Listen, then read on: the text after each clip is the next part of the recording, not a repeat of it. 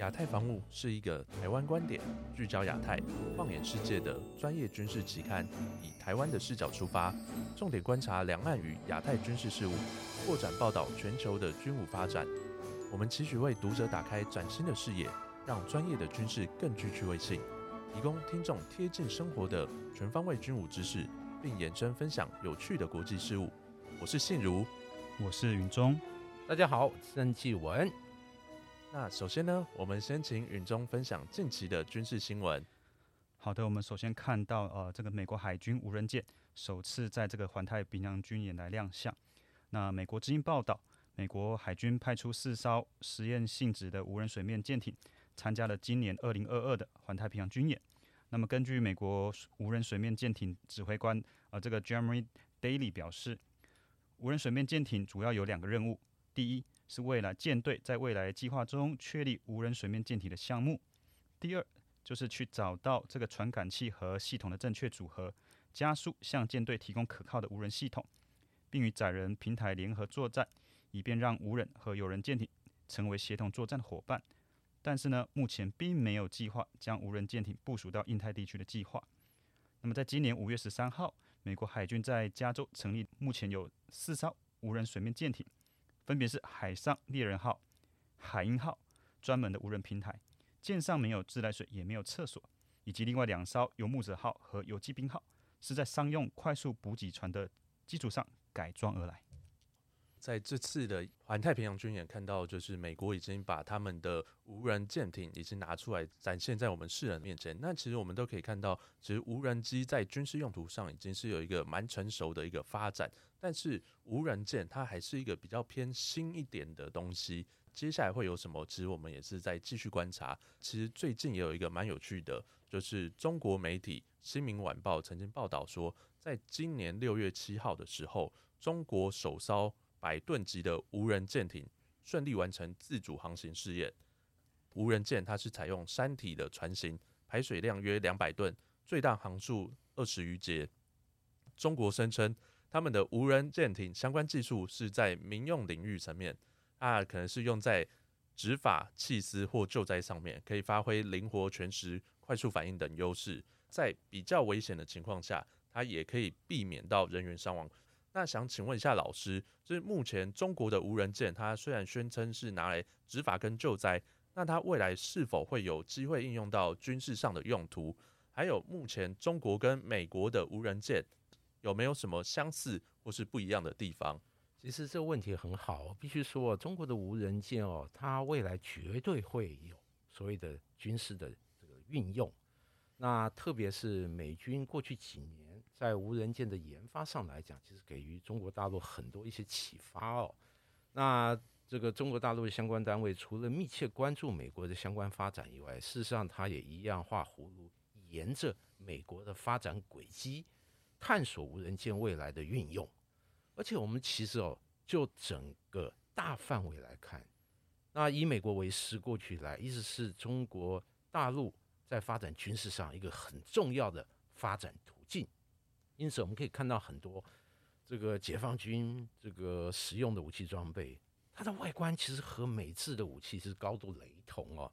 那这些案例我随便举一个，大家就是会心有所感。比如它的运二十，哇，和 C 十七真的蛮像的。那另外彩虹或者翼龙系列这些无人机和这个美国的 MQ 九真的蛮像，因此哦。我必须说，在无人舰艇这个部分，其实也一样，它未来绝对会有大的军事用途。而且，我过去在几届珠海航展这样的一个船艇，其实数量很多，它其实就是做技术的探索，未来如何这个发展出相应的战法、战术和运用，我认为这也是他在积极研究的一个部分。是的，好，谢谢老师的讲解。那我们看到第二则哈，一样还是美军的消息。美国航空母舰 F 十八超级大黄蜂战舰遭暴风吹落海中。美国海军时报、星条旗报报道，美国海军杜鲁门号航空母舰目前在地中海。那么在七月八号进行海上补给作业的时候，超级大黄蜂战机被突如其来的强风从甲板上吹落入海。哦，所幸这架呃超级大黄蜂发生意外的时候，没有飞行员在机上。附近也没有其他人员。这次发生意外的杜鲁门号航空母舰是所属美国海军第六舰队，总部在意大利那不勒斯。那么根据第六舰队发言人艾维的表示，美国海军正在检视如何打捞呃这艘战机，并指出目前仍在调查这个整起的事故原因。那么强调这起意外不会影响杜鲁门号以及其他战机执行任务的能力。而这一次杜鲁门号航空母舰之所以在会在地中海，也是为了因应整个在去年底俄罗斯部队在乌克兰边境，那当时已经有大规模的集结，所以美国海军在就在去年十二月将杜鲁门号打击群部署至地中海。那像其实我们都知道说，航空母舰它飞机除了停在甲板上面，像我们其实看捍卫战士，其实他们还有一些部分的战机会是停放在甲板下的机库。那我们想问一下郑老师，想问说，那在航空母舰上，它哪些飞机会停在甲板上呢？那哪些会停在机库？在停在甲板上的，它是不是会有一些防风的措施，来避免说像这次说会被风吹落到海中，或是一些可能防雨啊、防盐的一些措施呢？想问其实哦，航空母舰上面的飞机很多，特别是我们看美国的航空母舰，它概通常有七八十架各种飞机，因应任务。它的需求有不同的调配，但总体来讲，放在甲板上的飞机都是妥善机，随时可以执行任务。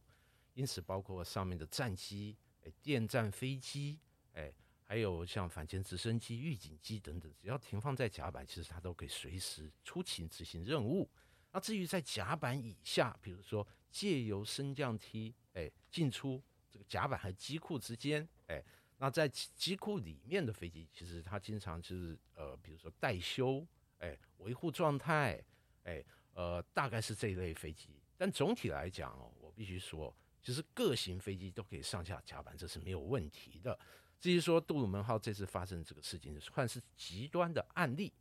我想就美国海军来讲，它也出乎他意料之外，因为基本上美军执勤，他会按照他的天候，哎，随时注意。哎，海上是不是有台风？是不是有异异常的暴风等等？那这次这个大风显然超过他的预期。那如果他有这种警告的话，他在甲板上的飞机，它会利用钢缆来进行一个固定，哎，那以防止它掉落。我必须说，美军在这些准备来讲，因为他拥有航母已经大概一个世纪，它相关的应应和准备其实非常完整，而且有标准作业程序。这次意外纯属我认为他意外，哎，让美军措手不及。但总体来讲，一架这个好几千万美元的这个飞机就被这个呃强风吹落这个海上，那确实是美军一大损失。我想他会汲取这个教训，未来在一些执勤的细节上来讲，会根据相关的案例进行一个细化的修改。这也是美军过去以来他所的整个运作它的常态。呃，国造的永鹰高教机加入训练台湾飞官的任务。有呃，国造的永鹰号高级教练机从去年十一月起，已经陆续拨交空军四架，那么都部署在台东的空军制航基地这个所属的第七联队。那未来将接棒这个 F 五型的战机，扛起整个训练任务。那么在这个月啊七呃六号的时候，在台东制航基地和 F 五战机一起操演，不止传承意味浓厚。更是永鹰在交机后首次公开亮相。未来除了取代空军官校的 AD 三高教机，也要接棒第七联队从这个在一九七四年起服役的 F 五型的战机。那我们知道六六架的永鹰高教机预计在二零二六年会全部拨交空军。那么所属的三十六架 F 五型战机则计划在二零二四年除役，让空军飞官的训练从目前的三阶段三机种，在不久的将来将变更为。三阶段两机种的训练模式。刚刚新闻有提到说，它原本有三阶段三机种。那我想问一下郑老师，说未来变成三阶段两机种，那这样子有什么样的优点？那也想问一下老师，说这次有去台东的制航基地参加媒体参访，想请问老师有看到永英高教机跟以往的高教机有哪里不一样的地方？呃，这次这个参访活动也有受邀参加，我们搭飞机从台北直飞这个制航基地。那六号上午，整个上午，那参观了永鹰机它整个起降还有地面滑行的超演。呃，我必须说，永鹰机它是由金国号双座型所修改过来的高教机。事实上，不只作为高教机使用，它还可以作为空军的一个步训机使用。这就是为什么刚刚在新闻稿里面有提到，它未来不只要取代现役空军官校的 A 三高教机，它还要取代目前制航基地步训队所使用的 F 五系列这种步训机，因此它是兼具这个两阶段的使用哦。当然，过去以来我们空军长期都采用这个三阶段三机型，哎，就是一个初教机。就是这个 T 三十四过来，就是初教机通过这个相关的评鉴，你试飞以后，你就可以啊分发到高级组空关的高级组，然后接受 AT 三的训练。如果哇这个这个学官哇各方面表现良好，通过了 AT 三，他就可以从官校毕业，而且分发到制航基地的步训队，那接受 F 相关的训练。那如果再通过的话，他就可以分发主力战机部队，比如说 IDF 战机 F 十六或幻象，哎，这就是刚才讲到三阶段三机种。未来如果永鹰机全面取代了 AT 三和 F 五，大家可以试想，哇，在整体后勤上来讲，就等于三个机型变成两个机型，在整个运作的有效性、精细上来讲，就可以大幅简化目前空军。比较复杂的这个整体后勤，这对于节省经费和让学员熟悉那相关的飞机运作、相关的教育训练，我觉得更为有利。特别现在很多部训相关的这个呃任务或课程里面，很多你都用一些模拟机哎来进行模拟，比如说现代化的这个高教机或步训机，它可以模拟先进战机很多功能和用途，在课程上。也会施作的更为有效，因此这样的一个简化机型对于空军来讲，未来可大幅节省经费，而且在训练这些飞行员的流落上来讲，也会更为有效。哎，好的，我们进到呃本集的特别企划，我们将与各位朋友介绍一本翻译书籍《武器奇才：以色列成功打造新创生态圈的关键》。本书作者是雅科夫·卡兹和阿米尔·鲍伯特。呃，翻译者是常静。那么这本书是由呃廖源出版，在今年三月底出版发行。那我们非常荣幸，我们在本集当中，我们就邀请到廖源出版的主编欧兆威这个 Charlie 来到节目当中语谈。Charlie 你好，呃，各位听众朋友大家好，我是辽源的主编查理。那当然，接下来亚太防务杂志总编辑郑继文老师也会继续参与本段的讨论。这本《武器奇才》这本书就讲很多以色列国防科技相关的发展哦。但我必须说，以色列这些国防科技发展里面，无人机是一个重要而且不可或缺的部分。特别是我们有注意到这次俄乌战争，无人机可以说大放异彩，哎，那让大家更加确定了无人机在未来战争里面它带有一个重要的一个角色。从乌俄战争开始，其实世人呢也见证到无人机改变作战形态。全世界的第一台无人机其实就是以色列所发明的。从一九八五年以来，以色列是全球最大的无人机出口国，全球市占率约百分之六十。而无人机的发想就是来自于以色列军事情报局少校布里。那在一九六九年的时候，他为了拍摄苏伊士运河河岸埃及军队的部署，还有当地警官。从纽约购入了遥控玩具飞机，改装并逐渐改良而成。而今天呢，以色列空军每年的飞行时数将近有一半是由无人机达成。而几年内呢，老旧的机型就会逐步淘汰，空军也未来几乎全部都会由无人机所组成。那我们也知道哈，事实上，呃，在这个军事强国美国，他们投入非常呃可观的经费来研发无人机。那譬如说，我们知道以前呃，在五角大厦，它有出资来赞助这个洛克希德马丁这个来从事这个天鹰座无人机。那事实上耗资超过十亿元之后，最终最后收手。那么波音公司也研发了这个乌旧的无人机，投入了高达三亿美元之后，那也是无疾而终。那我们在比较近期，在二零零八年，当时候的俄罗斯找上以色列，去表表达着购买呃赫密斯四五零无人机的意愿。那当时以色列非常的震惊。呃，因为是俄罗斯，他从来没有向外国呃从事做这个军备呃这个军购，那更别说早早上呃这个敌对意识比较浓厚的这个以色列。那原来是在呃同年二零零八年时候，俄罗斯与当时这个乔治亚在南奥塞提发生战争。那么当时的这乔治亚，他就采用了以色列制造的赫密斯四五零无人机在空中定期侦察，并呃有很大的收获。那么其实当时俄罗斯它有旧型的这个羊毛式的无人机，不过因为噪音太大，很容易被发现并且拦截。所以，我们总的来看，整个不管是美国、俄罗斯今年来看，无人机的科技门槛似乎是蛮高的，也由此可见，在以色列看科技它的高度啊。其实我们可以说，以色列它这个无人系统啊，它在很大程度上辐射了这个国家哦，在这个经济还有他们的军队了。第一个，我们看哦，以色列它的国防产业在很大程度上就是说，结合这个航电，还有这个无人技术作为导向为发展。那最近我们看到泰国他们招标，他们也要买无人机啊，这种大型的无人机，这个海洋巡逻用的。那我没记错的话，大概有五家厂商来投标，结果是以色列还有呃的公司招呃得标了。那当时以色列就有两家公司，一个就是 l b 跟 IAI。这两家公司，他们也是以色列他们无人机的主要的这个厂商。那再来就是说，这个无人系统也为这个以色列国防军提供了很多在技术上面的资源。那我们在本书里面，我们看到说，以色列这个国家它人力不足，在它控制这么大的地方的时候，它的部队啊，它需要的人口呃人力非常多，所以它唯有就是说我用高科技的方式来解决人力的问题，也减少了这个哦战战战亡啊或者是受伤这个战这个状况。所以他就把这个战力啊，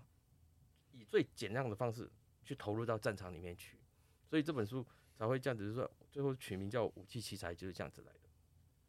对，讲到这个无人机，特别是以色列的无人机，我过去在采访的这个过程里面，哇，这个感觉到这个呃印象非常深刻。特别是我大概从一九九零年代就参观各国的很多武器展、航空展，我必须讲哦，从那个时期。无人机就是武以色列武器展览里面很重要组成的一个部分。那其他国家像是美国或者欧洲，大概是进入本世纪以后才逐渐比较多。因此哦，我必须讲，在无人机这个技术领域，那以色列不只是做了很重要的先驱者，而且对无人机的整个在作战的运用也做了一个非常好开路的作用。因此。谈到这个无人机的发展，以色列绝对是不可错过、必定要谈的案例，因为它很多的技术和经验都值得许多国家借鉴。那其实像我们都知道，其实以色列它是算是在中东地区的一军事武力上的一个强国呢。那其实也是跟他们当初的领导人他们的一些建军的构想有相关。例如像以色列复国后的首任总理。本古里安认为说，国家要生存，就需要达成三个目标：第一是必须建立一支国民军队，实施征兵制，男女都要服兵役；第二呢，是要确保新兵的素质，而不是人数。因此，他强力推动军人教育；第三，要在军中推广科技。以色列在当时是唯一在步兵、海军、空军以外，还有一个科学军的军队。那接下来的三十年，以色列的军事产业。从只有几百名员工成长到超过四万人，那这些公司都很努力开发并生产最先进的科技和武器系统。到了一九九零年，以色列国防出口额超过了十亿美元，十年后更达到了四十亿美元，已经成为了超级军事强国。其实，因为我觉得是这样子啊，以色列它是一个平均啊，每相隔十年就会一次发生大规模冲突的一个国家。当战争打响的时候，以色列国防军的后备军人都要上战场了。他们是第一时间就要上战场，而不是说打到一定的程度才去征召他们来。所以在书中，我们很多地方都可以看到，说以色列如何在面对各种问题的情况底下，发挥他们的巧思跟智慧来解决问题。那这个也回归刚刚啊主持人提到的这三个要素。假如平常没有在做这样子的准备的话，你等到发生状况的时候才来想办法解决问题，就太晚了。以色列它有一种。就是有一种不知道什么时候会被人送上断头台的这样子的一种危机意识，也就是因为这样，所以他们总是想着如何避免啊被敌人的突袭这种意外发生。我们在书中假如看过的话，一开始啊我们就看到，呃当时啊在写作的时候，以色列的参谋总长班尼甘甘茨中将，他在去巡视察的时候离开了那个哨所。当他离开那个地方，突然间毫无预警的情况底下，下达状况给边防的官兵，说自己被俘虏了。呃，后来就是在短短的在预警预期的时间之内，那个地点就是天空跟地面上的部队全部都往那个地方去集中，因为参谋长被绑架，那还得了啊？所以我觉得说，这个就是他们这个军这个国家，不管在产业方面或者军队方面成功的。对，而且我认为哦，最可喜就以色列犹太人他们聪慧，他们会把技术运用在这个，而且结合实战来开发出它重要的武器系统。比如说反舰飞弹，未来后来大行其道，就是因为他以阿战争里面所总结的一些经验哦。那刚才我们讲到无人机也是，同时他的 Makava 战车经过好几代的改良，也是根据它以阿地面作战，那他所这个研发出来。它特别的设计，哎，那另外这个像近年像著名的铁穹啊防空武器，哇，居然可以防卫火箭弹或破炮这种炮兵武器的攻击，这个在各国来讲也是独树一格。因此，以色列的这个武器，它的相关国防产业的发展，我认为它是非常贴近实战的经验和教训。这个部分。我认为是有别于国其他国家非常重要的一个特色。哦，谢老师。那刚刚其实那个呃，主编我们 Charlie 有提到，整个以色列它在复国后，它真的是呃，它还是处于一个非常非常一个危急时代。就像刚刚呃 Charlie 讲的，很生动，他感觉随时有被人家送上断头台那种危机意识。那我们这边提供一个数据，让大家再去醒思一下：以色列复国后经历了五次的以拉战争，分别在一九四八、一九五六、一九六七、一九七三以及一九八二年，几乎每隔几年就会面临这个战争威胁。虽然呃到目前为止已经比较没有这个大规模的战争了，不过和呃这个邻国或者是这个巴结组织之间的这小规模的冲突啊，仍然是时不时的上演啊。有人曾经说过，高等教育往往注重于知识中的理论，在大学的学术殿堂中进行研究，就能取得博士学位。以色列的国防部前督察长艾弗利就曾经说过，在以色列的军队，军人是在每次的战争经验中获得宝贵的军事实务经验，而以色列的工程师也是从每次的战场经验和持续的后备役训练中，都能够帮助他们进一步了解以色列军队在下一场战争中的需要以及能改进的地方。这些人呢，因为参加过战争，看过战场，所以知道自己要的是什么。不会闭门造车，就有如犹太人说过，念了好多书的学者，如果不能解决实际问题，那就像背了许多书袋的驴子一样，那又有什么用呢？呃，其实主持人讲到这样，我也想到啊，其实我在呃这本书啊后来出来之后，有人问过我，他说武器奇才算不算是以色列的大外宣哦？综合我们刚刚所提的这种东西，其实我认为不算。就我们经常去国外采访，我们知道以色列它是一个在许多方面非常内敛还有低调的一个国家。那他们深信唯有在这种情况底下，才不会受到别人的注意，而才有这种状况底下可以存活。像我们碰过很多那种以色列的国防厂商，就会往往就会有这样的印象：一开始他不会跟你很热络的打招呼，一定观察你一段时间以后，哎，看看你是怎么样的一个人。所以我们觉得说，以色列人他是一个不爱出风头的。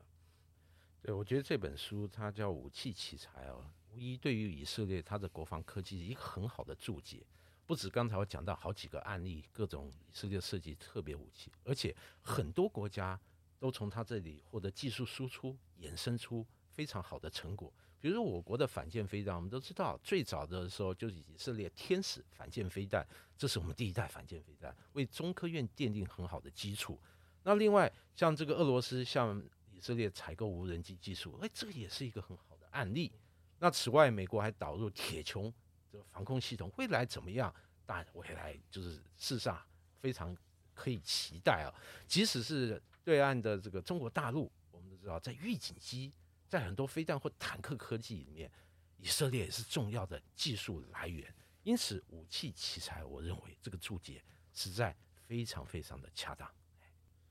其实像这本书，其实主要讲到说是以色列在军事武器上面的研发。那其实我们看到最近的新闻，以色列他们有研发一个 iPhone 的间谍软体飞马。因为现在很多的资讯都可能大家都是经由智慧型手机做摄取，飞马的间谍软体，像我们看到新闻，其实它只要简讯传送到对方的手机，对方甚至不需要打开连接，就它就可以植入木马，把所有里面的资讯都能够传回伺服器里面。那其实我们可以从这方面就知道说，其实以色列它在不管是军事科技或是一些间谍软体走在相当的前面。今天的节目就到这里，感谢郑俊文老师针对近期军事新闻所做精辟讲解，还有谢谢燎原出版的欧兆维查理为我们推荐专书，相信各位朋友一定收获满满。我们期待下一集有更好的内容和大家分享。好，今天我们大家共同激发了很多火花啊，希望我们能够更为丰富亚太防务为大家准备的这些军务讯息。谢谢贵节目的邀请。是，谢谢，下次见，拜拜。拜拜。